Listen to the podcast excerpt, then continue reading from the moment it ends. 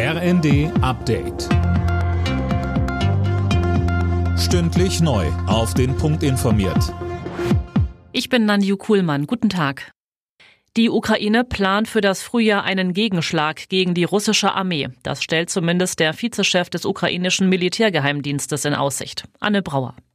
In den Funke-Zeitungen kündigt der Geheimdienstoffizier eine Offensive an, mit der Kiew alle ukrainischen Gebiete inklusive der Krim zurückerobern will. Er spricht auch über Angriffe auf russischem Territorium, etwa gegen Waffenlager.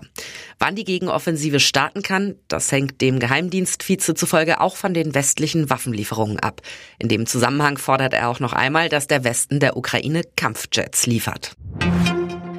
Kanzler Scholz will mehr indische Fachkräfte nach Deutschland holen. Dabei hat er vor allem die IT-Branche im Blick. Bei seinem Besuch im indischen Silicon Valley, Bengaluru, kündigte Scholz an, dass es einfacher werden soll, an entsprechende Visa zu kommen.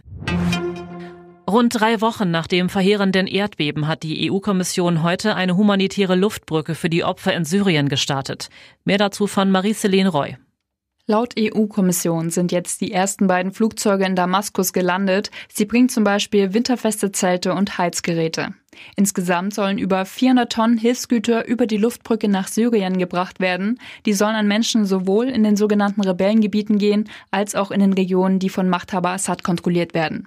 Wegen des Bürgerkriegs ist die Unterstützung für die syrischen Erdbebenopfer aber kompliziert. Ein Meilenstein gegen Kinderarmut. Das soll die Kindergrundsicherung werden. Der Chef des Deutschen Städtetags Dedi fordert im RND von der Ampelkoalition Tempo bei der Umsetzung zu machen. Die Kindergrundsicherung soll verschiedene Leistungen bündeln und ausbauen. Alle Nachrichten auf rnd.de